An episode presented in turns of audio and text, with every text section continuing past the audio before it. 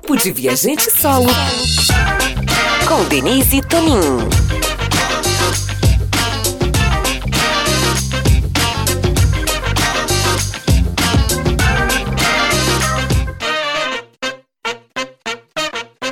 Olá pessoal, tudo bem? Estamos em mais um Papo de Viajante Solo e hoje eu tenho aqui a Juju Cristine comigo. Então, eu vou contar uma historinha. Eu conheci a Juju em 2015, uh, em Curitiba, no encontro de blogueiros, que ela com outras pessoas estava organizando. Daí depois pula, corta e pula para 2017. Juju uh, em Singapura e a gente gravou um vídeo é, sobre viajar sozinha para Singapura. A Juju estava trabalhando lá, ela já tinha morado lá numa outra época. A Juju é viajante aí do mundo, né? Pula para. Eu vou pular para 2019, porque a gente vai conversar sobre isso. 2019, Juju volta para o Brasil. Não, mentira. Antes disso, eu falo com Juju. Tá largando o emprego de Singapura tá indo viajar pela Ásia, tá? Vai passar pelo Mianmar, vai para a Índia e depois vai passar três meses na Europa. Pulamos para 2019. E aí, o que, que eu sabia de minha amiga? Que a minha amiga estava no Mianmar, num monastério budista, trabalhando como voluntária. Ela ficou dois anos lá. Então, olha só a mudança aí de vida. Estou assim, pulando, porque também nesse meio tempo 2018 eu perdi meu pai. E aí 2018 eu fiquei meio fora do ar, mas eu via mais ou menos as coisas que a Juju estava fazendo e tudo. A Juju tinha um blog de viagem também, esse blog não existe mais, ela mudou completamente a vida dela. Então a gente vai hoje conversar sobre propósito de vida, é, monastério, Mianmar, trabalho voluntário e uma virada de vida. Eu acho que é uma é, é por aí um pouco o assunto de hoje. Então, Juju, obrigada por estar aqui, tá? Eu vou começar o seguinte: uh, te apresenta. Quem é você hoje? Porque eu não te conheço mais. Olá, pessoal. Oi, Denise. Gratidão imensa por estar aqui hoje, compartilhando um pouquinho dessa caminhada. Pois é, né? É uma reviravolta mesmo. É, eu sou a Juju, é, Juju é de Juliana, mas pouquíssimas pessoas me chamam de Juliana. Eu gosto do Juju. Eu venho numa mudança de vida já há alguns anos e hoje eu consigo viver boa parte do que eu me propus a viver. Então eu tenho 35 anos, não parece, mas eu tenho 35 anos. É, sou formada em logística, em secretariado, tenho cursos nas mais diversas áreas que vocês possam imaginar. Trabalhei 10 anos com, na indústria de turismo, 10 anos na indústria logística, de informação, de atendimento a cliente. Em 2010, minha vida começou a mudar, sem eu imaginar, com a perda do meu trabalho no Brasil. E eu, 2011, eu fui morar no navio de cruzeiros lá na Europa. Eu lembro. Trabalhando, né? Trabalhando como, como assistente de garçom e ali foi o começo de uma nova vida. Uma vida mais tranquila, ainda lá voltada para trabalho, ganhar dinheiro, comprar coisas, ter coisas, né? Vida materialista que a gente vive. E passados sete meses lá, voltei para o Brasil e não me encaixava. Não tinha o que fizesse, parecia que estava faltando alguma coisa. Aí uma amiga de anos, que na época morava na Malásia, me mandou uma mensagem: Ah, já estão precisando de alguém lá em Singapura. Quer trabalhar lá? Manda teu currículo. Eu nem sabia o que era Singapura. Ah, tá bom, mandei o currículo. Três dias depois, estava mandando documentação, entrevista, tudo. Duas semanas depois, estava eu mudando para a Ásia. Assim, desse jeito. E fui trabalhar em Singapura. Não sabia o que me esperava, fui sozinha, com a cara e com a coragem, com um monte de gente falando: tá louca, você vai pra lá, vão, vão te roubar, vão te levar embora, sequestrar. Assim, muita coisa ruim, tipo, recebi. Como também recebi muito apoio, tipo, também da minha família, de amigos mais próximos. Eu fui. Cheguei lá no dia 2 de janeiro de 2012. E foi uma outra mudança de vida. Fui conhecer o Oriente, Trabalhei muito, trabalhava de madrugada, que era um call center, atendimento a cliente. Eu trabalhava com clientes brasileiros lá na Ásia, né? E fui conhecendo, desbravando aquele mundo. E lá meu objetivo era assim, era trabalhar para juntar dinheiro e viajar, né? Não era para mais nada disso. Foi aí que teve a questão do blog também, não? Então, foi em 2011 que eu, que eu 2012, perdão, que eu comecei o blog, até por incentivo da minha mãe, que ela é, é blogueira, tem loja virtual, entende essas coisas tudo. Ela que me incentivou a fazer e eu comecei aos pouquinhos com o blog, a falar sobre as viagens, sobre como era a vida em Singapura, sobre cultura, o que que era. Eu comecei a viajar pelos países por lá e daí comecei a dar dicas sobre isso. E o blog me abriu portas gigantescas assim. Em Singapura, principalmente, porque eu tive a chance de participar de um programa de televisão, participar de sair em capa de jornal da cidade, revistas, muita entrevista sobre viver sozinha, né? Sem mudar de mundo, sobre viajar sozinha, sobre é, essa mudança, né? Sobre cultura brasileira. Fiz matéria falando sobre Ano Novo no Brasil, sendo que minha cidade, em Curitiba, a gente não celebra o Ano Novo, né? Então fui falar de Rio de Janeiro. do que eu já tinha passado Ano Novo, aí, então assim podia falar um pouco. Então, assim, o blog me abriu portas gigantescas. Bem, me permitiu conhecer a Denise. Veio muitos anos depois, mas a gente se conheceu através do Curitiba Blogando, né? Do evento lá em Curitiba de blogueiros. E daí, Singapura foram quase três anos de muito aprendizado, de muitas primeiras vezes. E, mas ainda de muito materialismo, de muito, né, de muito querer coisas. Eu ainda estava tava aprendendo, fui fazer, aprendi a fazer yoga, aprendi pilates, aprendi um pouco de meditação, aprendi um pouco de tudo, fui agregando muito da, do que é a vivência deles lá, sabe? Do dia a dia deles.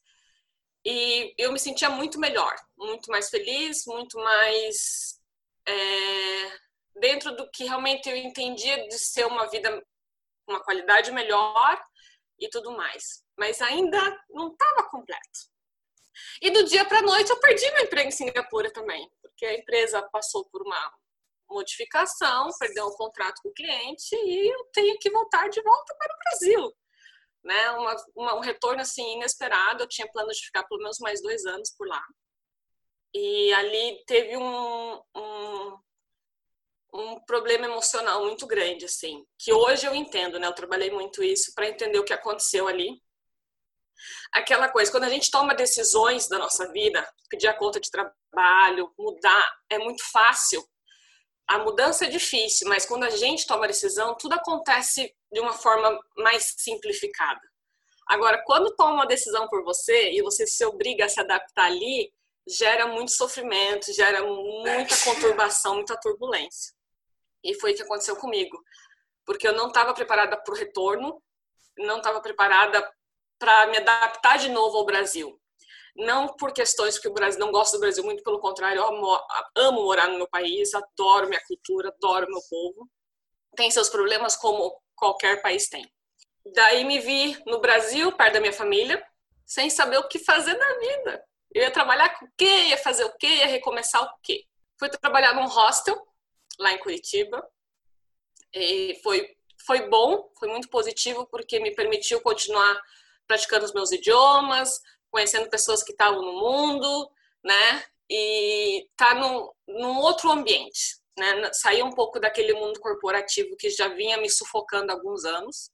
E então, quando eu estava decidida já alguns meses, tipo, acho que seis meses que eu estava por lá, eu já estava decidida que eu ia cair no mundo de novo, já estava me preparando para fazer uma viagem pela América do Sul, pensei ah, vou viajar um pouco, sabe, conhecer um mundo também que eu não conheço, né? Conhecer a Ásia e não conhecer aqui o território, né, nossos vizinhos. Ah, vou fazer isso. Comecei a juntar dinheiro para isso. E daí a minha irmã mais nova veio com a notícia que ela engravidou, né? Ia ter uma um baby e eu pensei, ah, né, já perdi tanta coisa esses anos todos fora, não posso perder essa esse momento, né? E ainda mais que ela me escolheu para ser madrinha. Então, mudança de planos, assim, ó, do dia para noite, não, vamos ficar vamos ficar no Brasil. Eu recebi uma proposta para trabalhar numa operadora de turismo em Curitiba. Fui trabalhar lá. E foi muito legal porque eu aprendi muita coisa, um mundo diferente, conheci muita gente legal. Fiquei lá, acho que deu quase um ano, foram 11 meses. Mas dentro de mim tinha uma sementinha ali dizer assim: teu lugar não é aqui, teu lugar não é aqui. Você, você, você nasceu para fazer algo diferente. É o espírito de orelha que a gente fala. É. Alguma coisa ali está dizendo que não é.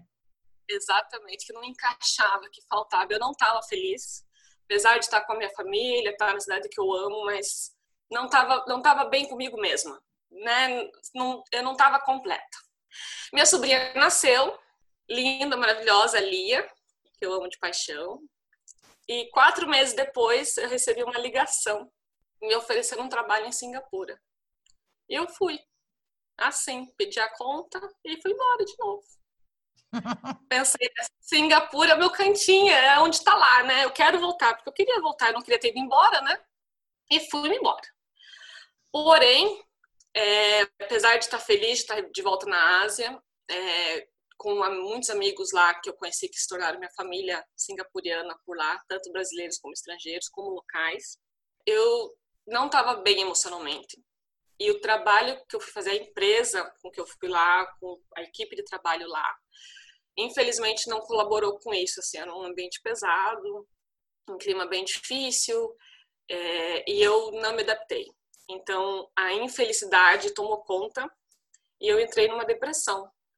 Né? Imagina, a pessoa está sempre feliz, sorrindo, brincando, viajando, teve uma depressão e foi bem séria, assim. Felizmente lá, né, imagina, do outro lado do mundo ainda, né? Você não está é. nem perto da família, nada, então é tudo mais difícil. Daí tem uma, um grupo de amigos brasileiros lá que são família. Eles me ajudaram, fiz aconselhamento. E depois de muita conversa, né? Porque a gente conversa com a gente mesmo. colocar para fora, né? Entender, entender o que a gente está sentindo. E eu realmente estava bem satisfeita com a minha vida, com as minhas escolhas, com tudo que estava à minha volta. Não estava me suprindo, não estava me fazendo bem em nada. E o corpo, como dizia minha avó, padece, né? As doenças aparecem, né? Você está sempre doente, nunca está bem, está sempre cansado, está sempre insatisfeito, sempre triste, sempre brigando, sempre estressado. Só o negativo, né? E eu me olhava no espelho, eu já não me encontrava mais. Eu olhava assim, quem que é essa pessoa, gente? Porque não sou eu. Essa pessoa não é a Juju né? E ali eu comecei a tentar mudar, né? A buscar ajuda. Acho que foi o primeiro passo, realmente aceitar que eu precisava de ajuda, tomar decisões, decisões difíceis. Eu acho que a, a, primeira, a primeira coisa que é, a, acho que a coisa mais difícil é a gente reconhecer que aquilo não está funcionando e assumir isso, né? Porque tem a fase da negação, né? Dizer, não, empurra aqui com a barriga, né? Daqui a pouco passa né? Daqui a pouco passa, ah, daqui a pouco e continua fazendo a mesma coisa porque a gente quer negar aquilo de alguma forma. Então eu acho que é a, o primeiro passo, como tu fala mesmo, é, é, a gente assumir e entender que às vezes não dá sozinha. Foi o que eu fiz o ano passado. É, entendi que não estava dando sozinha que eu estava começando um processo de ansiedade, e aí eu busquei um exército do bem, que eu chamo, só para exemplificar. Eu estou mais ou menos passando, talvez, por esse momento, é, com menos mudanças radicais, mas com muitas mudanças também. É, uma delas é fazer o podcast escrever menos, que eu estou com problema no ombro, porque o corpo padece. É, e eu procurei e montei um exército do bem. Uh, a minha terapeuta, eu tenho meus mentores, que são os formagens. Formagens, um beijo sabe? E assim eu fui reunindo esse, esse exército e eu acho que a gente tem que assumir isso, que às vezes sozinha não dá. É, é bem isso mesmo. Porque a gente pensa, a gente dá conta de tudo, a gente consegue, é. mas a gente que está acostumado a viver de forma independente, né? Avulso no mundo. Então parece que assim, é você contra o mundo, e na verdade não, né? É. Porque é. a gente faz muita coisa sozinha, a gente precisa poder fazer muita coisa sozinha, mas não precisa fazer tudo sozinho. Exato. Né? E, e, ter amigos, ter família que te apoiem é, é, fundamental. E principalmente, acho que nesses momentos mais difíceis, né? Que precisa de alguém te lá, te puxar, sabe? E mostrar, olha, aqui tá a luz, ó. Tá, tá aqui, ó. Você consegue. E foi isso que aconteceu. Né? Minha, minha colega de, de, de apartamento me ajudou muito. Os meus amigos lá de Singapura foram realmente fundamentais. E do Brasil também, pouquíssimos, porque eu acabei me afastando do mundo me fechei muito. Ninguém sabia o que estava acontecendo e nem eu mesmo sabia o que estava acontecendo. Pois bem, Eis que chega final de 2016, dezembro de 2006, eu decidi largar tudo, pedir a conta do meu emprego em Singapura. Foi uma das coisas mais difíceis naquele momento de fazer, porque era aceitar que não tinha dado certo, mas foi tirar um peso, sabe? Assim, eu comecei um caminho mais leve. Comecei minha jornada, era eu não me lembro datas, eu tô meio perdida. Assim, calendário para mim é uma coisa que também eu não é, vivo. Mas eu lembro que eu acho que foi 2017, que foi quando a gente gravou. O, tu estava entregando o apartamento já. E, e, aí a tua ideia era o dinheiro que você tinha guardado, vê se eu estou errado, o dinheiro que você tinha guardado, você ia viajar um pouco pela Ásia, ainda alguns lugares que você não conhecia. E depois eu lembro disso que você ia ficar três meses na Europa, mas era sem roteiro, era só um plano assim inicial. É isso mesmo. Eu ia, a ideia era, eu tinha, eu tinha a reserva que eu tinha de dinheiro, daria para viajar seis meses, gastando com transporte e ficando na casa dos amigos. Que felizmente eu tenho amigos no mundo inteiro, né? Então a ideia era fazer isso mesmo. Era uma rota de retorno ao Brasil, sem ser direto para o Brasil, porque eu precisava de um tempo comigo mesmo para entender o que eu estava passando. Então, eu, a ideia era, eu saí de Singapura, e fui, peguei um ônibus e fui para a Malásia. Da Malásia, eu peguei um avião e fui para o Laos, que eu nunca tinha ido para o Laos. E eu passei uma semana sozinha com o pessoal do hostel e lá encontrei um, uma outra uma outra pessoa que o blog me deu, que é a Monique. E ela com um monte de amigos dela também. E a gente passou assim dias incríveis por lá. E de lá a gente foi para Tailândia junto ainda. E foi, sim, sabe, sensacional. E ali foi o começo, assim, de eu lembrar sobre o significado da palavra estar feliz, sabe? Eu tinha esquecido o que era assim, sim, sim, o sentimento de felicidade. E ali eu comecei a lembrar dele. Conheci muita gente que estavam passando pelas mesmas coisas que eu, insatisfação profissional, insatisfação pessoal, é, tentando se encontrar no mundo, pessoas mais novas, pessoas mais velhas, pessoas da mesma idade, homens, mulheres, jovens, e gente que estava na sua caminhada já há um ano, gente que estava começando como eu, e você pensa assim que realmente a gente não está sozinho no mundo que você os problemas que você tem estão comuns com outras pessoas a forma de vê-los e a forma como eles veio, vieram para nossa vida são diferentes mas você vê que às vezes a gente reclama, né, do nosso problema, sabe, porque você não entende, você não sabe o que eu estou passando, mas a gente esquece que talvez o outro esteja passando por coisa muito pior. Uhum. Mas a forma como ele está levando aquele momento é diferente, né? Então, aí eu fui também entender a tal da empatia, que a gente esquece, né? né? De entender o outro, de aprender a ouvir o outro sem julgar, sem reclamar, sem, sabe, dar pitaco o tempo inteiro. Ah, mas é, você tem que fazer isso, você tem que fazer aquilo, você tem que seguir. Não, não precisa disso. A pessoa vai, vai se entendendo e quando ela precisar de alguma coisa, ela vai me procurar. Pois bem, do Laos veio daí Tailândia, veio Indonésia, veio Filipinas, encontrei outros amigos pelo caminho de Curitiba também, sabe? Foram momentos incríveis. Aí tava um dia lá em Bangkok, na Tailândia, né? Que era, era meu ponto de partida para tudo que é lugar, né? Porque, né, quando você tá Sim. viajando no orçamento limitado, você procura voos baratos, né? Lugares baratos, e Tailândia é, é um desses lugares. Tô eu lá na internet procurando voos, lugares e tal, e de repente aparece assim, Mianmar.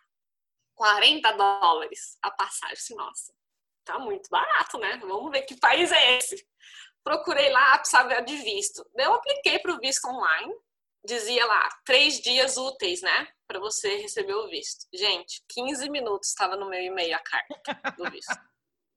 Daí você para e pensa, é o universo conspirando. Não pode ser, né? Daí comprei a passagem e fui para o Mianmar. Cheguei no Mianmar, tinha a hospedagem de uma noite só e visto para 28 dias. No Mianmar, o que, que eu sabia do Mianmar? Uma amiga a Meg, comentou assim, ah, se um dia você for para assim, é, o Mianmar, vá visitar esse monastério, que eles fazem trabalho voluntário, eles sempre estão precisando de voluntário, você adora criança, eles têm muita criança lá, vá para lá. Era isso que eu sabia do Mianmar, a possibilidade de fazer trabalho voluntário com crianças. Esse é um outro item, o ser voluntário é muito importante na minha vida já há muitos anos. Eu sempre trabalhei com voluntário com crianças, das mais diversas formas. Nunca dei aula, como foi o caso lá, mas assim, trabalho com crianças abandonadas, criadas tiradas de família por maus tratos, é, construir casas para crianças, né? Então, assim, o trabalho voluntário sempre fez parte. Até então, um percentual muito pequeno mais, menor do que eu gostaria, né, naquela época. Mas sempre estava ali, o desejo de ajudar o outro, sabe? Aí cheguei no Mianmar, sem saber nem a moeda do país, sem saber que temperatura do ano, sem saber, gente, zero, de verdade. Bem, é como eu viajo normalmente, tá? Eu vou um monte de lugar que eu não sei nada. Não recomendo para todo mundo, tá? Porque, assim, quem gosta de uma coisa mais organizada, ter um certo nível de tranquilidade e tal, precisa pesquisar um pouquinho. Eu geralmente vou com a cara e a coragem mesmo. Cheguei e, assim, eu ainda estava numa fase de dias muito pesados, assim, de dias tristes, que eu passava dia chorando ainda. Então, eu também estava passando uma fase muito difícil. A dificuldade de me abrir completamente com as pessoas. Eu conheci lá, nesse hostel. Ah, detalhe, cheguei no Mianmar despencando um mundo de água o avião tremia, o mundo para descer no aeroporto, sabe? Esse jeito, que boas-vindas, né? Tô chegando assim no país, não vou ficar muito tempo desse jeito. Gente, mas desde o momento que eu cheguei, era só sorriso, sabe? Era só gente tentando ajudar o tempo inteiro. O taxista, o pessoal no hostel, foi tudo ótimo. Eu conheci uma polonesa lá no hostel. Assim, ela veio conversar comigo, ela veio puxar assunto, ela tava na cama de cima, era um, era um hostel, tipo, que é só cápsulazinhas, assim. E ela me chamava de, de cima para baixo. Ei, você quer comer alguma coisa? Que ele tá. Eu falei assim, ah, ok, depois, depois, sabe? Tipo, tentando ainda. E ela insistindo. E graças a Deus que ela insistiu, viu? Porque a gente saiu para dar uma volta para comer e a gente começou a conversar. E ela tava na jornada há um ano, já viajando pela Ásia.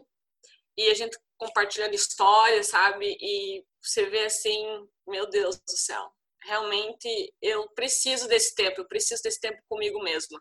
E ela tinha pesquisado o Mianmar, sabe? Ela sabia onde ela ia, sabia o que ela ia fazer, os lugares que ela queria visitar. E eu me abracei com ela. E a gente conheceu daí juntas, conhecemos um italiano, também estava no hostel, e estava no mesmo esquema, viajando assim um ano de estrada.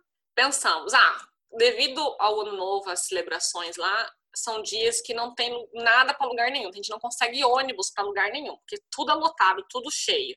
Porque os, os locais viajam muito nessa época também. Então, nós ficamos na cidade por quase quatro dias. Qual cidade? Yangon. E, e daí o hostel, tipo, tentando negociar no hostel, porque eles não tinham vaga tá? Porque, tipo, eu só tinha reservado uma noite, né? Assim, mas por favor, deixa eu ficar, porque não sei o que. Sei que, gente, a gente deu um jeito. Eles ajudaram e eu fiquei lá com elas quatro dias, porque não tinha nada assim, sabe? Eu só tinha as coisas caras, né? E a pessoa tinha, assim, para pagar no máximo uns 10 dólares a noite. Eu pagava 7, então era um bom negócio. E, pois bem, conseguimos um, um ônibus para Bagan, que é a cidade mais famosa do Mianmar, que é a parte que é a cidade dos templos, a cidade antiga do Mianmar e é fantástica. Pois bem, fomos eu e ela no ônibus e chegamos no ônibus, o italiano também tinha comprado a passagem pro mesmo ônibus, estava indo pro mesmo lugar.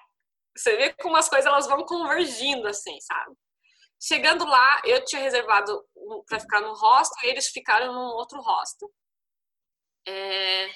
E nesse hostel eu conheci muita gente legal e conheci um brasileiro que a gente até hoje acaba tendo contato de amigo. Me ajudou bastante, até sem me conhecer muito, me deu bastante apoio com doações, até assim, sabe, lá no começo.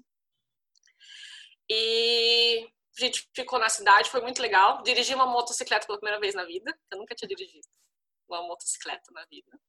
É, aquelas scooters, né? Mas uhum. assim, elétrica, elétrica, meu Deus, gente, que aventura. Então, assim, sabe, eu tava tendo momentos de felicidade. E era o que eu precisava naquele instante. Eu precisava daqueles momentos, sabe? Eu me apegava bastante a eles. Ai, pôr do sol e nascer do sol. Gente, é, são os, os maiores momentos do dia que a gente recarrega muitas nossas energias. E lá a gente tinha pôres no sol, nascer sol fantásticos. Daí você passa aquele momento com você mesmo, sabe? Admirando aquela, aquele fenômeno da natureza e você para para entender que, nossa, o que, que eu estou reclamando de não ter isso, de não ter aquilo, de não fazer aquilo? E você começa esse turbilhão de pensamento vai tomando conta. Pois bem, conhecemos um monte de gente local lá, muita gente legal. E eu fiz contato, eu sentia dentro de mim que eu tinha, sabe, que estava na hora de seguir para o próximo lugar. Daí eu entrei em contato com a, com a Su, que era a moça, a mulher local lá, que tem uma escola de caridade, e que era ela que podia me ajudar a ir para esse monastério que minha amiga tinha falado. Tá vendo? Você me deu o telefone dela, você precisa contato com ela, que ela vai te dar as direções. Mandei mensagem para ela, liguei. Ela, não, tudo bem, pode vir para cá. E fui para lá na casa dela no dia seguinte. Ela mora em Lake, que é a região dos lagos lá, né? Que é uma, ou a segunda região mais linda, que, na minha opinião, é a mais bonita do país. E é que tem maior diversidade cultural do país, os grupos étnicos. Então, assim, é multicolorida. É, São mais é, de 100 grupos étnicos, né? Que eu estava lendo lá. É uma loucura, mais, né? 100 grupos étnicos, idiomas, roupas, comidas. É, é fantástico. Muito rico culturalmente o país. E daí no dia seguinte peguei o ônibus e fui embora. E ali eu deixei, né? A polonesa foi um, ficou por lá, o italiano seguiu o rumo dele e eu segui o meu. Cheguei em Yangshe às 5 horas da manhã, que é a cidadezinha que fica no lago, né? Que o pessoal tem as hospedagens assim pro lado. Cheguei no hostel para ficar à noite, né? Beleza. Dormi um pouco, porque era de madrugada. Lá tem muitos hostels que eles oferecem, que os ônibus chegam sempre de madrugada. Então, muitos hostels, eles, eles têm um espaço para que você fique é, até da horário do check-in, sabe? Então, é bem legal, assim, bem interessante. Não tinha visto isso com tanta facilidade em tantos lugares. Muitos eles cobram por esse período, né? Eles lá, tipo, a maioria deles permite que você fique. Se eles tiverem, claro, o espaço vago. Aí, beleza, lá pelas 10 da manhã, acordei e fui na Casa da Sul. Então, ela tem uma casa ela tem uma escola de culinária, um restaurante local, dentro do terreno dela, e ela tem um projeto de caridade para atender crianças carentes da comunidade dela é, durante o verão, durante as férias de verão da escola. E eu conheci ela, estava já no meio da aula de culinária, mas ela deixou a equipe dela trabalhando, o marido dela trabalhando e sentou comigo na mesa. Gente, sabe quando você conhece alguém e clica? que você parece que você conhece a vida inteira e conhece de outros mundos, de outras vidas. Então, a gente conversou sem parar por mais de seis horas. Da vida dela, da vida dela ou da minha. E até então eu nunca tinha me aberto tanto naquele momento, né, que eu tava passando daquela forma, assim. Foi fluindo a conversa. Conversa vem, conversa vai. Ela disse, não, eu te ajudo para o monastério, é fácil. É, no momento ela tinha três voluntários ajudando ela lá, então ela não precisava de outro voluntário, mas o monastério precisava. Então, ela organizou tudo para mim. Peguei um caminhãozinho no dia seguinte, gente, um caminhãozinho, literalmente, e segui. Sabe Deus para onde eu estava indo? Eu não sabia para onde eu estava indo, eu não sabia o nome do lugar. Eles, as, as pessoas que estavam no caminhão não falavam inglês, o motorista não falava inglês. Ela organizou tudo, falou meu destino. E, e você vai, confiando. Confia e segue. Entrei no caminhãozinho com a minha mochila é, e tinha uma menina que sentou do meu lado e ela falava palavras em inglês, né? Tipo, hello, how are you, né? Coisas bem básicas. E ela sentou do meu lado, ela me deu a mão. Assim, é adolescente, tá? Na época ela devia estar tá com, sei lá, uns 16 anos, no máximo 17 anos. E ela sorria para mim o tempo inteiro. Gente, são três horas e meia, quase quatro no caminhãozinho, tá? É bastante. É estrada. Estrada de chão, no calor, que na época era abril, no, no Mianmar é verão então, assim, é calor de 40 graus, então é, e é pó. Pensa em pó. A Sim. roupa era pó. Era, nossa, é assim, o trajeto, a estrada, plantações, lagos, sabe, as casinhas de bambu, é, o sol queimando, laranjado. Nossa, é assim, eu lembro como se fosse hoje. É surreal, assim. E o sorriso dessa menina. E ela pegava o chale dela e me cobria para me proteger do pó. Gente, vocês não têm ideia. O anjo, aqueles anjos que tem, né, na estrada. Me perguntando se estava bem, se eu estava feliz, é, sabe, a preocupação o tempo todo com isso. E no, no, no, no, caminhãozinho, todo mundo sorrindo, né? Assim, gente, pô, sorrir, né? Tanto assim o tempo todo. Cheguei no monastério, era de noite, sem eletricidade, e pensando, né? E agora? Eu não tinha ideia do, de onde eu tava, né? Ela chegou e me mostrou, ó, o monge fica naquela casa. Tá bom, fui lá. Daí lá no monastério tem, um, tem o pessoal que fala um pouco mais de inglês.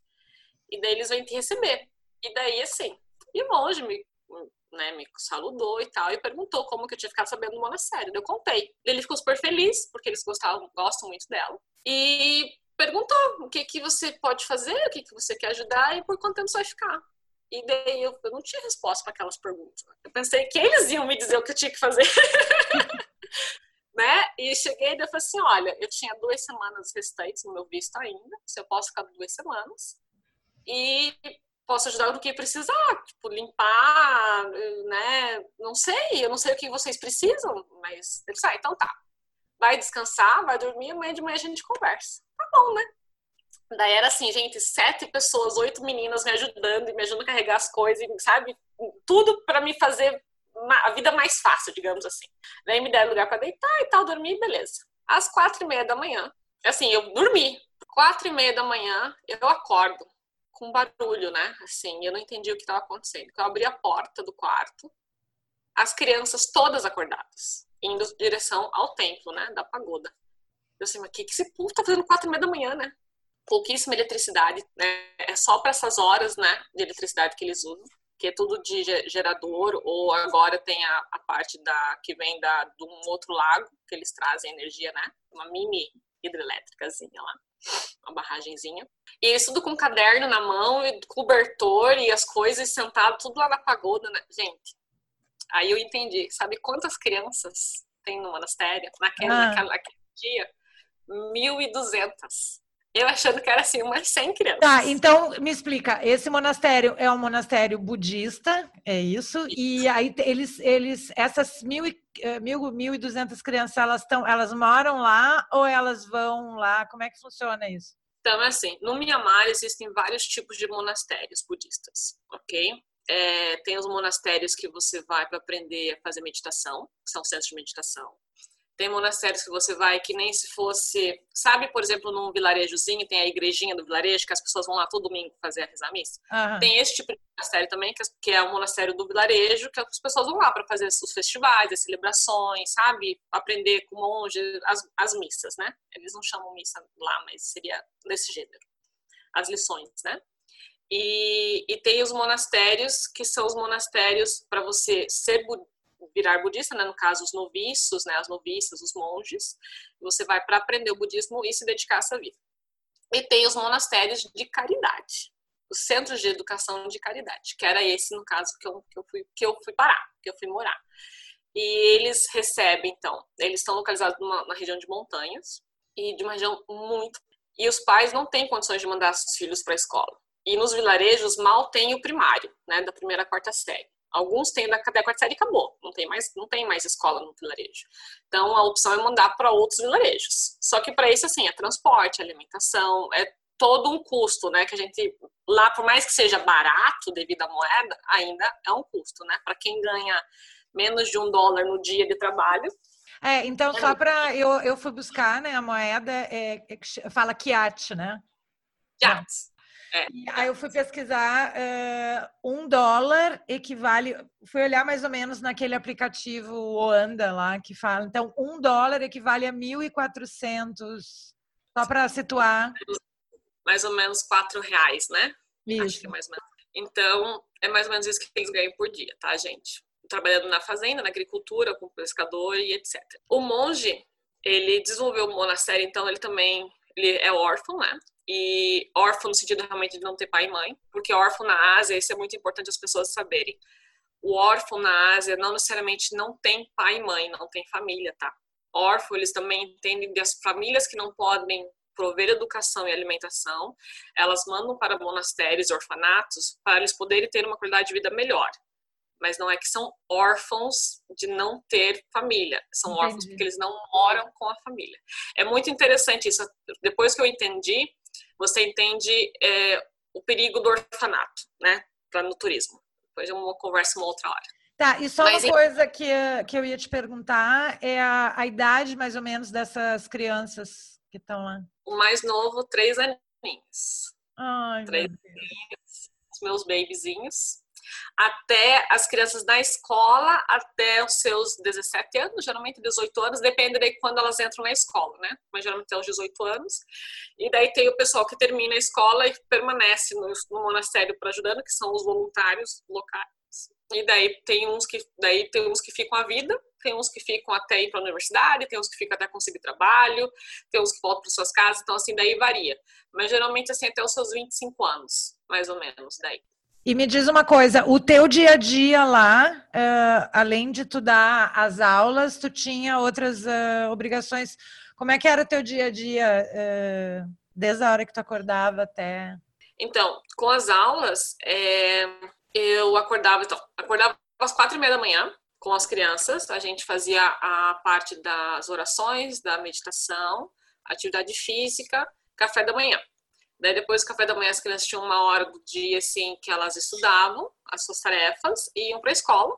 E daí ali eu fazia as minhas rotinas. Então eu cuidava da parte tipo, da, quando a gente já é, tinha a biblioteca, eu cuidava da parte da, da biblioteca, limpando, é, tirando pó, né? Porque tem muito pó lá, muita muita muita folha também que cai das árvores, então a gente ajeita tudo para ficar tudo limpinho. É, eu cuidava da cozinha quando precisava de ajuda para fazer cortar, né, os alimentos, descascar as fazer, tinha parte da manhã geralmente na cozinha. Cuidava também de, de limpar banheiro, é, ajudava bastante com limpeza de banheiro. Às vezes eu liderava as meninas assim para né, fazer uma limpeza mais adequada. É, ajudava muitos monges quando a gente recebia é, visitas estrangeiras, né? De pessoal às vezes vai lá visitar para conhecer. E eu ajudava então contar a história do monastério que eles não conseguiam desenvolver toda a história, explicar de forma certinha. Então, eu fazia todo um tourzinho com eles no monastério, explicava como é que funcionava, a parte das doações, e se eles quisessem contribuir, como eles poderiam contribuir. Explicava toda a parte do monastério. Então, assim, durante o dia que as crianças, meus alunos estavam na escola normal, eu dava aulas daí para os monges ou para os vilarejos, para os moradores do vilarejo, e ajudava no que precisasse no, no monastério. Assim, precisava de alguma coisa, eles chamavam, ah, precisa que faça isso ah, precisa ajudar que está construindo ah, um prédio, uma, uma, uma calçada, precisa de ajuda lá. E você vai conforme eles precisam, sabe? Mais ou menos assim. As aulas eram a minha prioridade. Então, chegava na hora do almoço, as crianças vêm para almoçar no, monastério também. Eu almoçava. E dessa parte daí da tarde eles voltam para a escola e essa parte da depois do almoço é o tempo que eu tomava banho, porque lá tem duas opções, né? Ou você vai tomar banho no lago ou você toma banho nas áreas que eles têm, tipo, eles fazem as caixas né, de cimento e que vem água da chuva, ou que vem água do lago também para ali. E você toma banho de balde e canequinha. Então, água fria, né? A gente não tem. A eletricidade não é estável. E no monastério a gente recebeu uma doação que então, tem um pouco de eletricidade que vem de um outro lago. E né? tu te adaptou super bem com essa, com essa vida, vamos dizer, com menos conforto. Totalmente Completamente, sim. Na verdade, eu aprendi também a dar mais valor pro pouco de conforto quando a gente tem na cidade, assim, né? Mas, assim, eu dormia num colchão fininho, assim, no chão. Meu quarto era dois por dois. E era suficiente porque eu precisava, né? Tinha um lugar limpo, confortável para dormir, tinha água para tomar banho, mesmo que gelada né? E daqui fazer um adendo que no inverno não tomava banho todo dia, às vezes porque era muito frio. Então, assim, ou você tem a opção de ficar doente porque tá tomando banho e lavando cabelo, ou você tem a opção de não tomar banho e ficar saudável. Então, né? A gente fazia isso. E, e, e em relação à saúde também, a, hospital, essas coisas, tu tinha essa infraestrutura perto, não? Então, o hospital mais próximo básico, básico, básico, ficava uma hora e meia de distância. Uhum. O hospital melhor, no caso, um pouco mais próximo dos padrões internacionais, assim, é, ficava quatro horas de distância.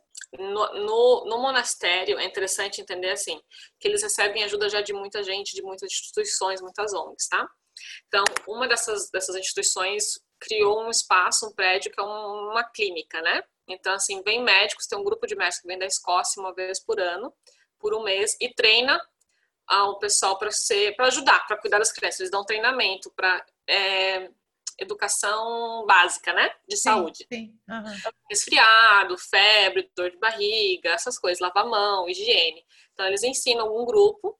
Eles também fazem alguns programas, eles de vez em quando, eles mandam alguns alunos para a cidade, pagam o treinamento de enfermagem, de seis meses, acho Eles voltam para o monastério e ficam cuidando ali daquele espaço da clínica, então eles dão medicação. A medicação é basicamente é natural, eles lá eles fazem tudo pó, tudo raiz, todas essas coisas. Pouquíssima medicação ocidental, que eles chamam, né? Nossos remédios farmacêuticos. Aí eles aprendem, eles recebem treinamento para poder usar. No vilarejo tem a a gente chama tipo de doula, né? Que é que faz os partos, que cuida assim, que aplica injeção, que recebe treinamento que é do governo também. Mas é uma uma doula para assim sete vilarejos. Então é é bastante coisa. Ela Imagina viaja... a agenda dessa mulher. É 24 horas, né? Porque ninguém escolhe dourar para ter filho, né? É muito doido. As histórias dela, assim, são sensacionais. Vem cá, e... me conta da, me conta um pouco da, do, do projeto que tu fez, que eu lembro da, eu lembro de você divulgando isso, da biblioteca que tu montou lá. Foi, foi bem legal o projeto, porque foi a primeira, a primeira ação real que eu fiz, assim, sabe? Por minha conta, digamos assim. Começou da seguinte forma: quando finalizou meu visto, das, né, que eu ficaria no Mianmar, eu tinha que ir embora e os monges fizeram de tudo para me ajudar a permanecer. Então, eu, eles conseguiram a documentação e eu saí do país, eu fui para Tailândia, para Bangkok, é, para ir no ministério, é, ministério não, desculpa, na embaixada do Myanmar lá na Tailândia, que eles fariam o processamento do, do visto querendo muito que desse certo o visto, que eu não, tinha, não sabia, né? Na verdade, se dá certo, os documentos eram tudo em Mianmar, né? Não Mas foi confiante. Se... Foi, foi, tudo, foi acreditando que ia dar certo. É, esse, essa, esse visto seria de 70 dias. E daí, quando eu tava lá, eu fiquei pensando, poxa vida, o que, que eu posso fazer para deixar alguma coisa para eles lá, né? Que independente de ter voluntário, de ter alguém que ensine eles, como é que eles podem aprender por si próprios? E nada melhor que livro, né? Então, assim, ah, então, vou tentar montar uma, uma biblioteca. Eu usei todo o dinheiro que eu tinha para viajar esses 70 dias e gastei tudo em livro e material de escolar, assim, lápis de cor, material de pintar, de colorir, né, coisa para aula também, para poder ensinar durante a aula, e muito livro. Voltando para o hostel, fiquei no hostel que é bem pertinho da, da embaixada. A moça que estava ali atendendo, fazendo café, ela veio sentar comigo e perguntar, né, o que, que eu que, que vai fazer com tudo aqueles livros de criança, né? E coisa de literatura e lápis de cor. Daí contei para ela do Mianmar, contei da situação que eu estava fazendo, do projeto, do lugar, por que eu estava voltando. E ela me questionava, mas por que você vai voltar? Você já ficou lá um mês, por que você vai voltar a ficar mais dois meses? Eu falei assim, não, mas porque eu quero realmente fazer o bem, né? Se trabalho, eles estão me dando tanto, né? Eles fizeram tanto por mim em tão pouco tempo que eu, o mínimo que eu podia fazer era retribuir o que eu podia. Eles estavam me dando né, cama, comida, amor, respeito, felicidade. O único que podia era fazer os livros. E ela, descobri depois que ela é a proprietária do hostel, e ela tinha colocado um bilhetinho na minha bagagem. E quando eu cheguei no aeroporto para fazer o check-in para voltar para Mianmar, ela disse que queria participar, colaborar com a ideia da biblioteca. E ela fez uma doação. Minha primeira doação de uma pessoa que eu nunca tinha visto na vida, ele não conhece nada do meu passado, fez a minha primeira doação, que era quase o valor equivalente dos dias que eu fiquei, né? Fiquei três, três quatro dias lá. Aí cheguei no Mianmar pensando, poxa, se uma pessoa que não me conhece quis me ajudar, acreditou nessa, nessa ideia que é possível a gente fazer a diferença com tão pouco, né? Meu aniversário vinha chegando, ele falou assim: ah, quer saber? Vou dar uma dica, como é que é uma de Julia Roberts lá no Viver, Rezar, Comer e Amar, né? Mandei e-mail para todos os amigos e criei o, uma vaquinha né, online e recebi doações, gente, do mundo inteiro. Né? A vantagem de ter bons amigos, pessoas no mundo todo, mas é recebi doações do mundo inteiro, de muitas partes do mundo. Então eu consegui 500 livros para começar a biblioteca. Consegui, com esse dinheiro arrecadado, a gente fez estante de madeira no próprio vilarejo, então, para ajudar também as famílias que trabalham com carpintaria, eles mesmos fizeram, é, montamos tudo. Eu recebi muita doação de livros de amigos em Singapura, me mandavam caixas de livros, livros de todos os tipos, de crianças, infantis, é, inglês, livros em português, livro em espanhol, livro em. Nossa, tudo que é idioma que vocês possam imaginar, a gente tem livro lá na biblioteca. E a gente começou assim, com 500 livros. Quando eu saí de. O livro é maravilhoso, né?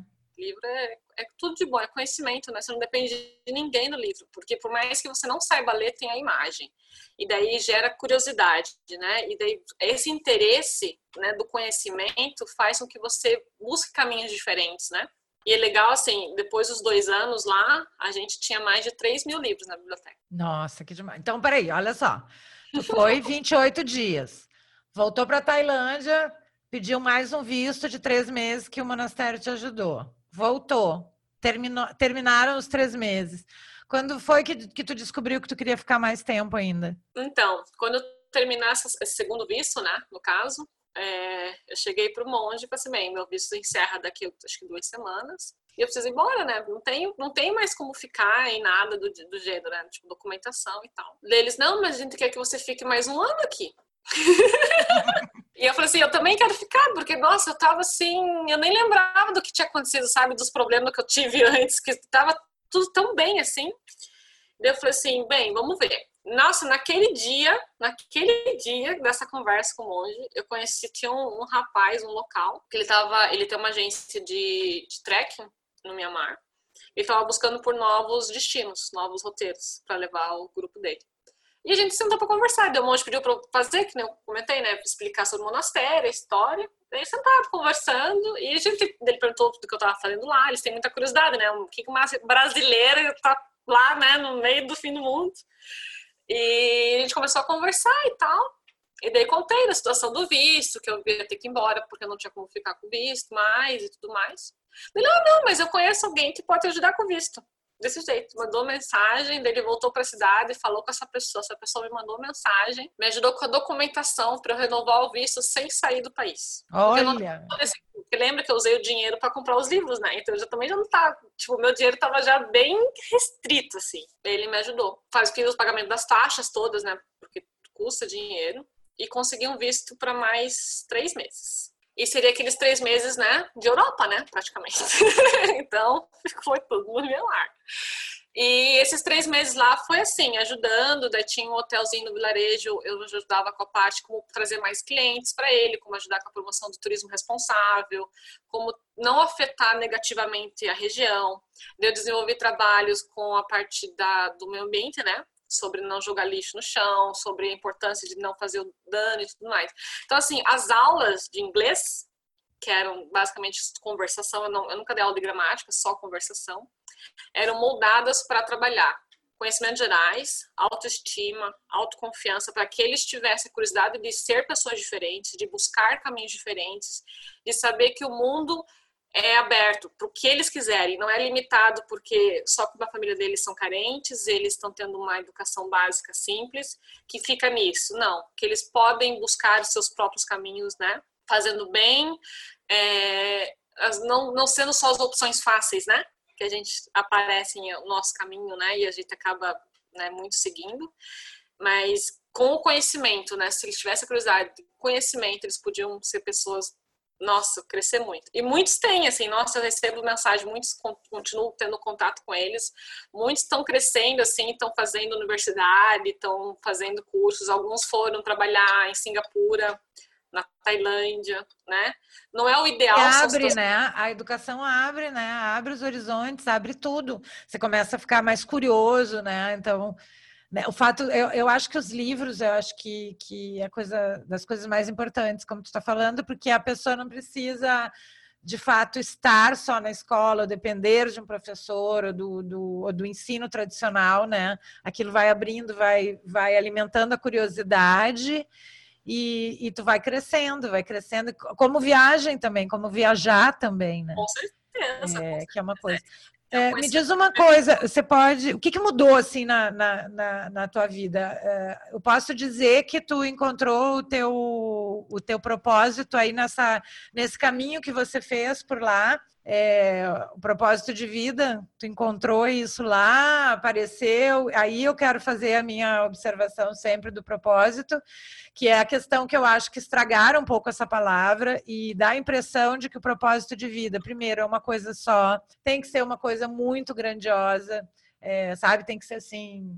É, salvar as baleias azuis, que até eu brinco sempre com isso, que eu tenho uma amiga que faz isso é, que, que a gente vai parar, sentar, meditar e que aí vai aparecer assim, né? O propósito vai surgir assim de uma fumaça, de alguma coisa mágica. e, é, e que, ah, e que é o mesmo a vida toda, né? Então, eu, e não é nada disso, né? Eu, para mim, o propósito é a questão de você estar tá em movimento e de ser aquilo que vai fazer sentido naquele momento. É, que vai fazer você acordar todo dia naquele momento da sua vida. Não precisa ser um. Tem gente que pode ter um propósito só para o resto da vida, e tem gente que pode ter vários e que vai mudando de acordo com o que você vai mudando. O que, que você acha que é propósito? é, de vida e se você acha que ele aconteceu aí nesse momento, é, lá no Mianmar. Então, eu, eu, eu acredito sim que o propósito está em movimento, como nós estamos, né? o nosso corpo está em movimento, né? a respiração, que é o, é o fundamental para a gente, ela entra e sai do nosso corpo o tempo todo. Então, essa, essa necessidade de mudança, transformação, também transforma o nosso propósito. Que muitos a gente leva anos, às vezes uma vida inteira e não descobre o que é. Outros felizmente descobrem muito cedo. Eu acho que está muito atrelado o propósito com o que nós queremos ser e com o que queremos fazer da vida e não com o que queremos ter, porque antigamente meu propósito era tudo ter, ter um cargo, ter uma carreira, ter casa, ter carro, ter, ter, ter, ter. Era isso. Então eu ter trabalhava. Família, ter filhos, ter. Essa parte não, no meu caso. É, no meu também não. É, e muito Mas, bem resolvida, é. por sinal. Felizmente. Mas assim, nesse sentido né, do, do, do ter, do possuir, e nada a ver com o fazer. E hoje é diferente. O Mianmar, ele me deu tanto no momento que eu precisei muito, né? Me deu tudo que eu precisava em muito pouco tempo e me ajudou a me conhecer melhor, me ajudou a me controlar melhor, me ajudou a me entender melhor. Tem propósito sem autoconhecimento? Ah, não tem como, né? Como que você vai conhecer o seu propósito? Você não, nem sabe o que você gosta, o que você não gosta, o que você pode, o que você não pode fazer, o que você consegue, o que você não consegue. Autoconhecimento é, é fundamental infelizmente a gente não dá sabendo, né? Ele passa pela vida, né? E acho que a cada ano de vida, a cada momento, cada fase difícil, cada fase feliz é o que vai ajudando nessa parte desse entendimento, desse autoconhecer. Prestar atenção em si mesmo, né? E meu propósito hoje é o quê? Hoje, porque eu não sei amanhã. Hoje é fazer o bem. Fazer o bem através do trabalho voluntário, fazer o bem através do trabalho remunerado, fazer o bem como pessoa, né? Pensando sempre, se faz bem para mim e faz bem para o próximo, tá ótimo. Se faz bem para mim, mas não faz para o próximo, se faz bem para o próximo, mas não faz bem para mim, não tá bom. Então, assim, hoje eu sei o que eu não quero. Não quero trabalhar no mundo corporativo, não quero trabalhar longas horas por dia, não quero trabalhar por dinheiro, ganhando rios de dinheiro, não quero. Eu quero trabalhar fazendo bem, promovendo bem. Então, hoje eu trabalho aqui no Brasil, trabalho com pessoas que têm um propósito também de fazer o bem para o outro, né? Trabalho num estúdio que promove bem-estar, que promove saúde, para ajudar mulheres, sabe, ter uma vida de atividade física no seu dia a dia. E ali eu posso também compartilhar meu conhecimento né, da meditação, que é um, é um, item que realmente me ajudou muito nesse autoconhecimento. Nessa... Aliás, deixa eu te falar, hoje eu estou fazendo 50 dias de meditação. É, e aí, a minha meta, eu até botei isso hoje no, no, no, Instagram, eu vou me comprometer aqui publicamente, porque dizem que quando a gente se compromete publicamente, né, fica mais fácil. Então, o, a minha meta para 2020 é meditar todos os 365 dias. Eu já consegui sete. Muito bem. Então, meditação para mim mudou a minha vida. Né? Tem mudado a minha vida. Então, assim, que mais além da meditação, que mais que tu trouxe? Se tu começou lá ou tu já fazia antes a meditação? A meditação eu já faço há anos, mas não diariamente. Eu aprendi, quando eu fui para a Ásia, a meditação é algo muito muito oriental, né? Eles têm isso da vivência deles, né? Mas a meditação, que as pessoas entenderem, não é só aquele ficar sentadinho ali parado, não. É meditação como conceito de vida, né? Fazer tudo na sua vida através da meditação, da respiração. E tá focado no momento, né? Consciente do presente. Então, eu, no, a vida no monastério trouxe a meditação de uma forma diferente, uma técnica diferente e a prática diária. Então, desde então, eu pratico diariamente, de diversas formas. Além, do, além da meditação, é a forma de ver a vida. Aquela situação assim, do, do, questionamento. Eu preciso ter isso eu apenas quero ter isso, né? É necessário ter isso na minha vida? isso é bom, sabe? Tá ajudando o outro, tá ajudando o meio ambiente, tá me ajudando. A partir do momento que algo esse questionamento, sabe, se tá prejudicando o outro, não tá bom, né? Tem que parar para pensar. Então, essa a vida simples. Eu já venho numa vida de trazendo minimalismo de aquisições do consumo há alguns anos. E hoje, assim, eu tô, acho que, da, da, da, no melhor momento, assim, porque realmente eu aprendi a desapegar, no sentido real da palavra. Desapegar de lugares, de pessoas, de coisas, de sentimento, de tudo. A gente vive um momento. Momentos tristes, momentos felizes. É um momento tudo passa, tudo é passageiro, né? Nessa vida todos somos passageiros e tudo é. também é passageiro. E assim, essa forma de ver a vida, sabe, me deixou mais simples nossa, aquela complexidade, né? Aquela coisa, nossa, deu alguma coisa errada e ficar naquilo e martelando, eu já não tenho mais isso. Eu acho que a, a complexidade da vida hoje também, que é uma coisa que me levou a fazer essa, essa mudança também, que eu tô passando agora, que é a coisa do, da quantidade de coisas que a gente tem que decidir por dia. E são coisas que não são necessárias é, elas estão ali e a gente é cobrado por isso, né? Então eu me desliguei, eu voltei de, de uma viagem de três meses na Europa e eu me desliguei das mídias sociais, né? E aí, quando você tem um blog e você não está nas mídias sociais, você não está em lugar nenhum. Tá, tudo bem, você está no Google, né? Já é alguma coisa. Mas você não está em lugar nenhum. Mas assim, olha, foi tão libertador, foi tão bom, que agora eu voltei, mas voltei com vontade. E não é mais uma obrigação, né? O que eu faço hoje, eu faço porque eu acho que tem sentido. E a gente chega uma hora que, assim, é, você entende o que você realmente precisa. E, né? e o que você não precisa, que eu acho que é isso, assim, é, é a gente conseguir distinguir e a segunda coisa é o que, que você tem controle e o que você não tem controle. E aí eu vou para um livro maravilhoso que eu indico para todo mundo, que eu vou fazer um podcast só disso, que é o livro que é o Essencialismo, que ele te ensina a você dizer não, a você fazer as escolhas, né? Cada um que vai saber qual é a escolha e quem está no, no, no momento tal, né? O teu momento é diferente do meu momento, que é diferente de outra pessoa. O que é importante para mim ter é, ou fazer é diferente do que é para ti, e isso vai, não tem o que é certo, o que é errado, tem o um momento que tu está vivendo. Mas é, eu cansei também dessa vida cheia de daquela lista de um monte de coisas que não são necessárias, nem ter e nem fazer. Então eu acho que isso aí é um momento maravilhoso. Eu espero que todo mundo chegue nesse momento, porque é libertador, né? Com e certeza. Ju, Ju, me conte, você está indo semana que vem de volta para o Mianmar. E aí você organizou isso também que eu queria uh, que tu falasse. Você organizou uma vaquinha que eu participei. Eu fui a primeira, não foi? Ah! A primeira. Você fez uma vaquinha online. Para quem não sabe o que é vaquinha online, é um site onde você pode doar para esse projeto lá do, do, do Mianmar. Explica como é que é a vaquinha, por que que tu vai voltar, o que que tu vai fazer com esse dinheiro.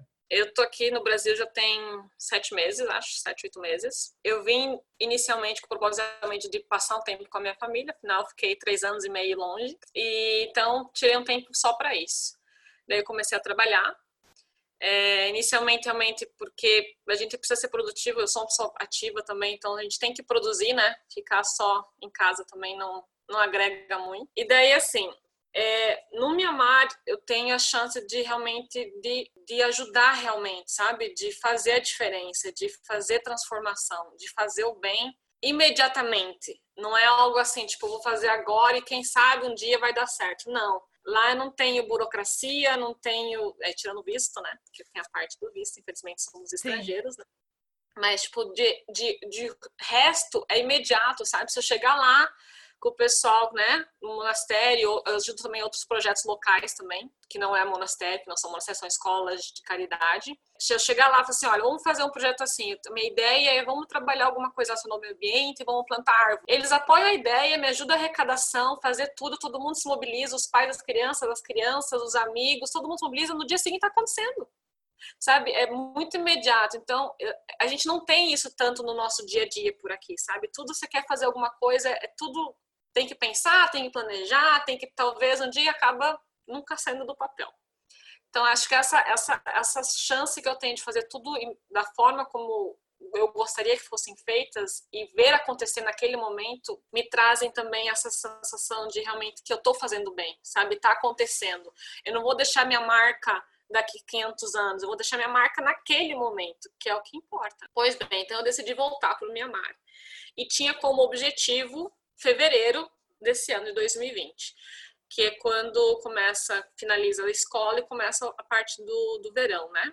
E é onde um dos projetos que eu ajudo muito, que é o projeto da Sul, ela atende, né? Ela abre a casa dela para receber todo o verão de lá 200 crianças. E ela não tem professor voluntário lá para ajudar ela. Então, assim, meu objetivo é ela, se ela realmente não conseguisse, eu queria estar lá para poder continuar. Eu já venho trabalhando com ela todos os verões com ela lá. E eu tenho recebido vídeo das crianças pedindo para eu voltar, sabe, dizendo que estão me esperando, que eles querem aprender comigo. Então, isso deu uma motivação extra, né? Então, o que, que eu fiz? Todo esse tempo que eu estou trabalhando aqui, eu guardo dinheiro para os meus custos de viagem. Passagem, né? Porque, gente, ali, né, a Ásia não é aqui, né? É lá. É. Então, custa caro. E daí eu decidi fazer a vaquinha. Com a vaquinha, o dia arrecadado da vaquinha, ele tem dois propósitos. Um propósito que é me ajudar com o visto, porque eu pretendo ficar pelo menos um ano. O visto custa caro, porque eu preciso renovar com frequência. Né? E às vezes eu preciso sair do país também. Você não tem como, como já ter um visto de um ano direto. Você tem que ficar renovando e aí para isso você tem que sair e voltar. Infelizmente, minha mãe não tem esse tipo de visto, porque geralmente esses vistos são vistos de trabalho, né? E lembro que eu não estou lá trabalhando, né? Tô trabalhando, mas não estou gerando renda, não estou gerando imposto, né? Então, sim, assim, sim. não tem essas facilidades. É, e é um país ainda que está aprendendo a lidar com essa parte, então está em constante mudança, que nem o que eu tinha na, da vez passada eu já não consigo ter agora, tenho que fazer uma coisa diferente e eu preciso estar lá para mexer com os, com os papéis. Então, é tudo isso. Eu vou com sem certeza também se posso ficar um Minha mês. não tem, não tem representação no, no Brasil? É, não. O Brasil tem representação lá, tem embaixada. Sim, isso eu sei. Até o embaixador é meu amigo. Ele cuidou, me ajudou, nossa, me ajudou muito lá. Mas assim, então o que, que é a ideia da vaquinha é isso, ajudar com parte do visto e a outra parte com material. Porque assim, eu vou para os lugares e tem que levar tudo, tem material de aula. E não é material assim só o papel e o lápis, é material para dar a aula, né? jogos, atividades, para você trazer uma, uma aula lúdica, uma aula interessante, uma aula criativa, né? Eu, quando eu estava lá, eu não tinha nada disso, então eu criava jogo da memória, por exemplo. Pedia fazer as crianças desenharem desenhos repetidos, dois, dois, dois, né? E a gente trabalhava a criatividade e brincava com o jogo da memória para aprender vocabulário. Então, tudo isso eu uso esse material para comprar além do material básico de sala, né? Que eles também não têm lápis, lápis de cor, essas coisas. Eles recebem algumas doações, mas não é suficiente, né? Eu tenho intenção de ir para outros vilarejos mais remotos, onde não chega tanta ajuda, onde os estrangeiros não conseguem ficar porque as situações de vida são ainda mais simples, né? Então, eu quero ir para esses lugares, ajudar as crianças nesses lugares, porque a parte do turismo é bem desenvolvida no país e está crescendo. Então, se essas crianças desses lugares tiverem a chance de aprender um idioma, aprender alguma coisa mais, eles têm uma chance maior de vir para a cidade e conseguir trabalhos e depois retornarem para os seus vilarejos e continuarem trabalhos lá com os locais, né? Eles têm muito, eles são muito generosos, né? Bem, o país é o, é o Mianmar é o país mais generoso do mundo eles têm muito disso, deles saem dos seus vilarejos para fazer as atividades, é trabalhar, ganhar dinheiro, aprender, estudar, e eles voltam para seus vilarejos, compartilham tudo isso com as crianças, sabe? Então, uhum. eles têm muito esse senso de, do compartilhar conhecimento, do, do, do, do, dar ao outro, né? Quando você fala em doação, e doação que eu falo não é só o dinheiro, não é só o material, doação de tempo também. Lá eles têm muito isso. Muitos jovens depois que terminam a escola, eles vão para monastérios para ser voluntários, para ajudar os monges com as crianças, como que eu, eu morava. Isso é muito legal, né? Dar uns, assim, um ano das suas vidas, cinco anos das suas vidas para serem voluntários. Porque isso já faz parte, né? Do, do... Faz parte da cultura deles. Da cultura. Deles, né? Então, daí a vaquinha é para isso. É, já consegui tá, mas quem, quem, quiser, quem quiser ajudar depois uh, de, de, por exemplo, da vaquinha sair do ar porque tu vai continuar lá esse tempo todo e vai continuar precisando, né? O material acaba, né?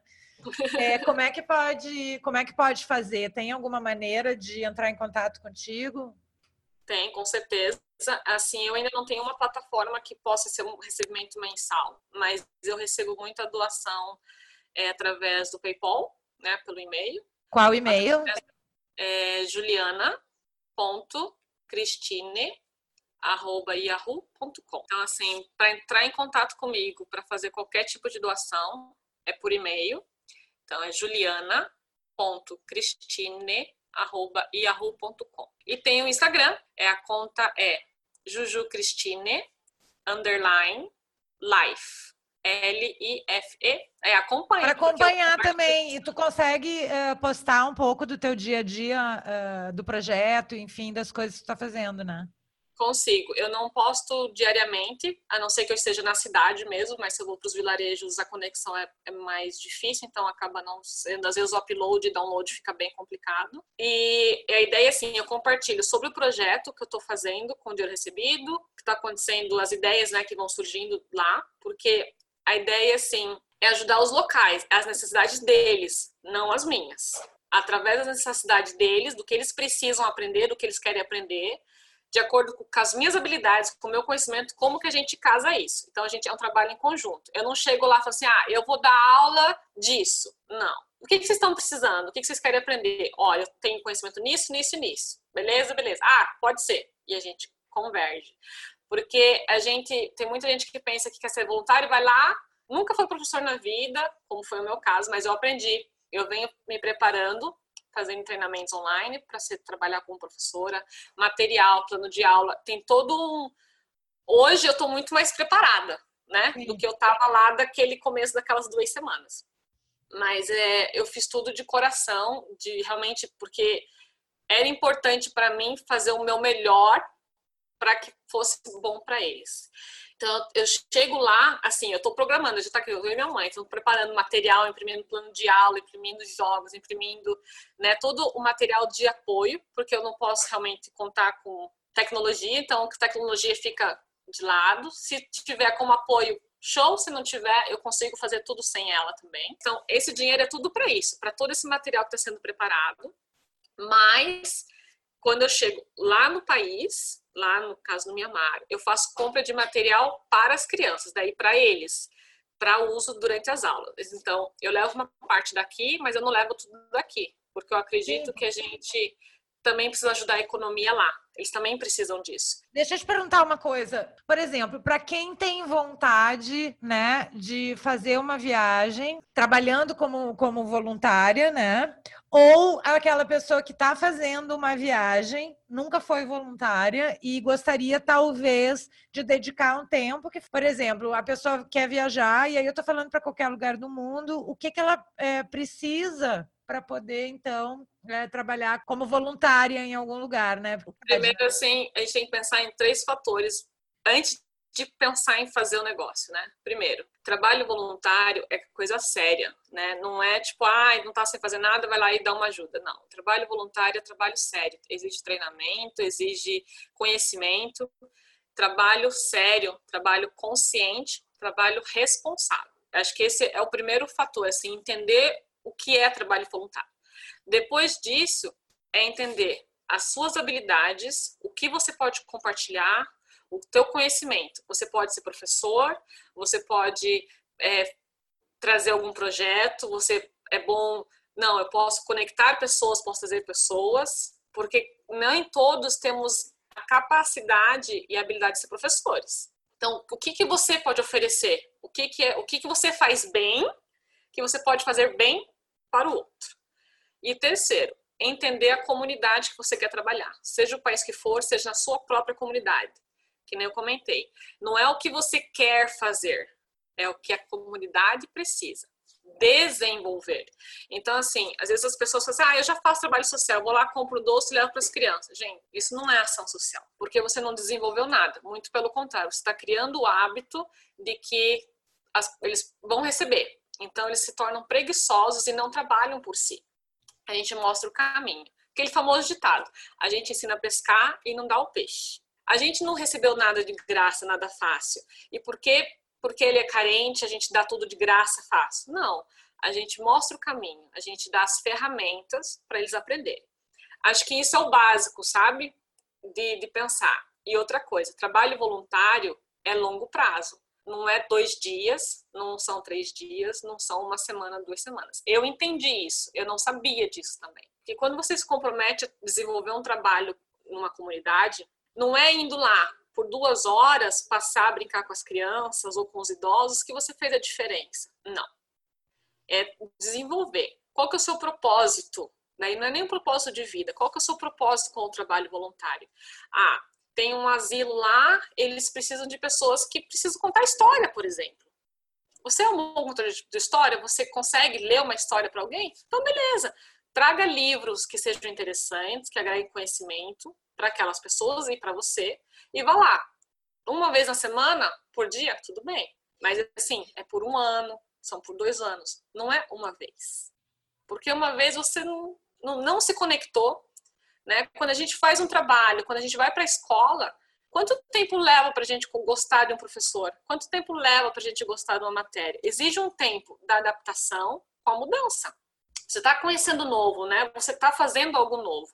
Então, são muitas vezes, muitas repetições da mesma coisa para você fazer bem. E o trabalho voluntário é igual. E trabalho voluntário tem diversos níveis.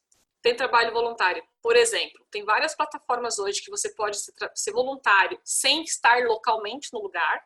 Você se conecta e você compartilha suas habilidades. Por exemplo, tem muita ONG, muita instituição que precisa de ajuda para fazer site, para trabalhar com material de divulgação, para como arrecadar doação. Você pode ajudar isso mesmo não estando lá. Porque às vezes você não tem o tempo, né? Que nem eu, eu escolhi me dispor da minha vida de anos para poder ajudar. Eu escolhi isso e eu estou aceitando as consequências disso, de ficar longe de família, de ficar longe de conforto, do que a gente entende de conforto, de tudo isso. E para mim tá tudo bem. Eu estou ok com a minha, com a minha decisão. Mas nem todo mundo pode, né? Simplesmente deixar um ano da vida e ser voluntário. Tem outras opções, por exemplo. Ah, mas eu não vou trabalhar com, com criança, com, né, com professor, com essas coisas. Tudo bem. Tem plataformas que você pode fazer troca de serviço. Gente, não é trabalho voluntário. As pessoas confundem. É, é troca de serviço. Você pode ir lá se conectar em WordPackers, em todas essas redes todas aí. Tem dezenas e você vai trocar serviço. Você vai fazer algo e eles vão te dar algo em troca. Que fica muito claro, né? É, Essa não, agora ficou, acho que ficou bem, bem, é, bem claro. Tem, existe hoje um negócio chamado volunturismo. Nossa, mas o que, que é isso? Muitas agências de viagem hoje vendem um pacote de volunturismo, onde você viaja, paga todo o seu custo, e você fica lá uma semana, dez dias no lugar, trabalha como voluntário uma hora por dia, duas horas por dia e passeia. Tá errado? Sim e não. Pode ser diferente, ok? Lembrando que o trabalho voluntário é uma troca de conhecimento e de experiência. Tem que ser bom para mim e tem que ser bom para o outro. Eu preciso agregar algo para aquela comunidade e aquela comunidade tem que agregar algo para minha vida. Estão surgindo algumas algumas empresas mais conceituadas e mais responsáveis na parte de trabalho voluntário. Eu ajudo algumas, onde você vai realmente fazer o trabalho voluntário. Então, você vai para um lugar, mas você vai com um plano, com um projeto. Então, por exemplo, você vai para dar aula, você vai com um plano de aula, coisas diferentes, coisas, conhecimentos, coisas que eles não têm no dia a dia. Então, você vai para dar aula, você leva o material, o lugar pode ser que te dê acomodação e alimentação, mas lembra, não é troca de serviço. Você não está sendo voluntário para receber em troca acomodação e alimentação. Não. O ser voluntário é arcar com as suas próprias despesas. Então, assim, se você receber algo em troca, tudo bem. Mas não é esse o objetivo. Então, daí está no lugar. Então, por exemplo, mas além do estar tá dando aula de voluntário, é passar tempo com as pessoas, com os locais, saber a cultura, conhecer a cultura, compartilhar a sua cultura se integrar na comunidade. Então, não é tipo, ah, tô precisando de lugar para ficar, não quero gastar dinheiro.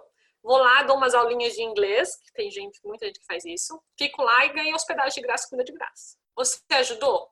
Só a si mesmo. Porque a comunidade teve que dispor da comida que poderia ser dado para as crianças, dispôs da, da, da, da acomodação que podia ser dado para alguém que precisasse, realmente.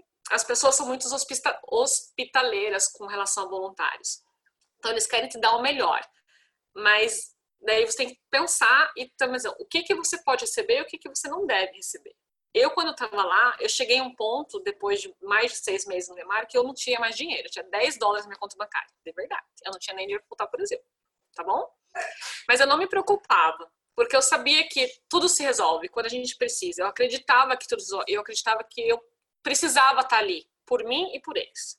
Quando chegava uma situação de, de renovar visto, aparecia alguém no meu caminho que me ajudava com a doação para alguma coisa. Eu nunca pedia. As pessoas queriam fazer parte daquilo ali. Então, me ajudava de alguma forma, ou com a documentação, ou com a estadia em algum lugar, ou com a passagem de ônibus. E, consequentemente, eles estavam ajudando o projeto também. Sim, claro. E se ajudando também, porque eles também estavam fazendo bem, que era o que eles podiam fazer, eles não podiam estar ali. E é muito interessante isso. Então, se você quer ser voluntário, seja um voluntário responsável, seja um voluntário para desenvolver a comunidade, não apenas para amaciar o seu senso de fazer o bem. A, a generosidade é parte do voluntariado. Ser voluntário comece dentro de casa e depois queira ajudar o outro. Eu recebo muito questionamento. Ai, por que você faz lá no Mianmar e não faz no Brasil? Recebo o tempo inteiro. Gente, é. eu sou voluntária no Brasil há mais de 20 anos. Eu trabalho com criança desde sempre. Trabalho, com, sabe, fazendo bem. As pessoas se equivocam muito nisso, né? É porque fica mais fácil uh, você depositar e aí você amacia, você aquieta aquela coisa de, ah, não estou fazendo nada. Não, ah, já dei dinheiro, ah, eu ajudei uma criança, ah, eu né? Enfim, não, paguei isso, fiz aquilo, aquilo alivia. Não que não precise, porque também precisa desse tipo de, de, de doação, obviamente, mas eu digo assim, se todo mundo desse tanto o dinheiro quanto o seu tempo também, né, seria as coisas seriam. Então, Juju, nossa, foi assim uma conversa e tanto, foi maravilhoso é, conhecer essa pequena e incrível história de vida, né? Imagina quanto que vai ter. Tu tá com 30 e poucos, imagina ainda o que que vai ter ainda aí pela frente. Então eu queria agora que tu deixasse aí a tua mensagem final é, a gente já falou da. Não esqueçam, né? Quem puder, quem, quem achou esse, essa história legal, esse projeto legal, que aproveite para doar. Vai estar tá o link na descrição desse vídeo ou do podcast, enfim. Ou se não, pode mandar o e-mail uh, ah, para Juju. E Juju, queria então que tu deixasse aí uma mensagem final, o que mais que tu quer falar? Bem, primeiro agradecer o espaço, né, o convite. Acho que é, é muito bom poder compartilhar, né? Eu acho que esse, quando a gente conhece um ou outro, compartilha a nossa experiência, fala em voz alta as experiências, torna muito mais real. E a gente permite que o outro também possa aprender o que a gente aprendeu. A mensagem é assim, ó. Você quer fazer o bem? Você quer ser voluntário? Comece hoje mesmo. Nas pequenas ações, no seu dia a dia, no trabalho, na escola, em casa, com a família é o, é o detalhe que faz a diferença, não é o grande. O pequenininho, todo dia, no final, fez uma diferença gigantesca. Quer saber mais sobre o projeto? Me escreve, acompanha no Instagram. Se quiser saber como ser voluntário aqui no Brasil, fora, eu posso te ajudar a iniciar a sua caminhada. Porque antes da gente ajudar o outro, aquilo que a gente conversou antes, é autoconhecimento, é saber o que você pode fazer. Tem que ter muita consciência no que a gente está fazendo. Então, pratica o bem todos os dias Obrigada a todos por terem ouvido, por terem participado e estamos aí à disposição. E Juju, super, super obrigada. Uh, eu espero que eu, te, eu, espero não, eu tenho certeza que todo mundo vai amar aí essa, essa experiência de vida maravilhosa. É, fica assim uma inspiração para gente. E esse foi mais um papo de viajante solo. Se você quiser mandar também alguma pergunta uh, para a Juju, se você não anotou o e-mail dela, também pode mandar aqui no e-mail do papo de viajantesolo.com.br que eu mando para ela. Um beijo e até o próximo.